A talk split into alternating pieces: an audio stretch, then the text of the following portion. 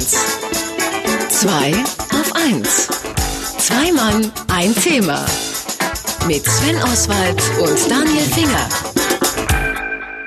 Viele Erfinder wichtiger Dinge sind längst in der Versenkung des Vergessens verschwunden. Den Namen einiger Tüftler kennt jedoch die ganze Welt. Charles Goodyear zum Beispiel ist einer von denen, der Erfinder des Hartgummis. Über diesen Mann, seine wegweisende Erfindung und den gleichnamigen Konzern sprechen wir jetzt mit unserem Marketing-Experten Markus Bartelt. Guten Morgen, Markus.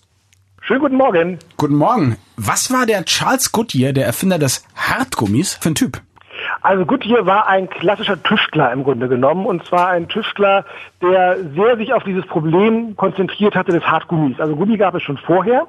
Ähm, er hatte nur einen Nachteil, wenn es kalt wurde, wurde er brüchig und wenn es warm wurde, dann wurde er auf einmal ganz klebrig und weich. Das heißt, alle Gummiprodukte waren nur bei mittleren Temperaturen zu benutzen. Und da wollte er hinterherkommen, wie kann ich Gummi wirklich so hart und elastisch machen, dass man damit arbeiten kann. Also Kautschuk schon ganz, ganz lange, das wurde ja mitgebracht von den Eroberungszügen, von den Indios.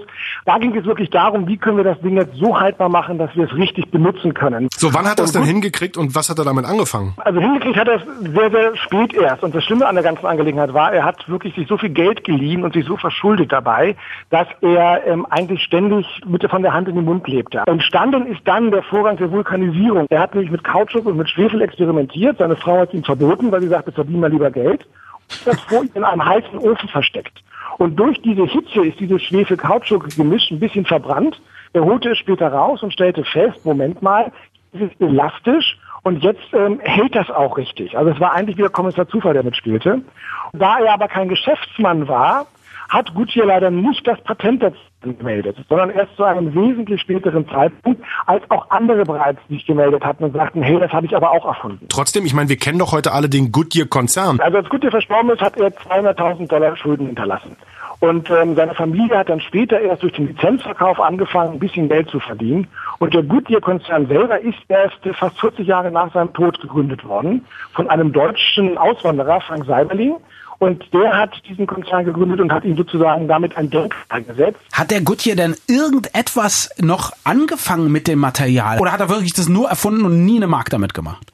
Also ähm, wenn er eine Marke damit gemacht hat, er hat mit seinem Schwager zusammen eine Gummischuhfabrik zum Beispiel eröffnet, hat er das Geld aber auch sofort wieder versenkt. Bei dieser Gummischuhfabrik am Anfang war es sehr schwer, die richtige Hitze zu finden. Also auch das wieder ein Zuschussgeschäft.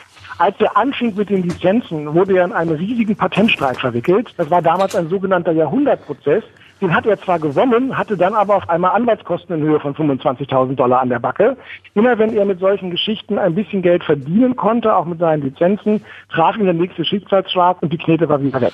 Hat denn wenigstens die Ehe gehalten am Ende? Die hat gehalten und bis auf ein Kind, das leider nicht überlebt hat, hat der Rest überlebt. Und sie haben dann, wie gesagt, später mit den Lizenzen ein bisschen Geld machen können. Aber alles, was produziert wurde, ob es die Zelte für die Goldgräber waren oder, oder, oder, ging zwar von ihm aus, aber das Geschäft haben die anderen eigentlich gemacht. Dann möchte man lieber vielleicht doch nicht unsterblich sein, sondern wenigstens reich. Ganz anders war es bei Goodyear. Über den sprachen wir mit Markus Bartelt, unserem Marketing-Experten Charles Goodyear, der Erfinder dessen Namen jeder kennt, was ihm aber nicht so viel genützt hat. Dankeschön, Markus. Schönen Tag noch. Radio 1. Zwei auf 1. Zwei Mann, ein Thema. Mit Sven Oswald und Daniel Finger.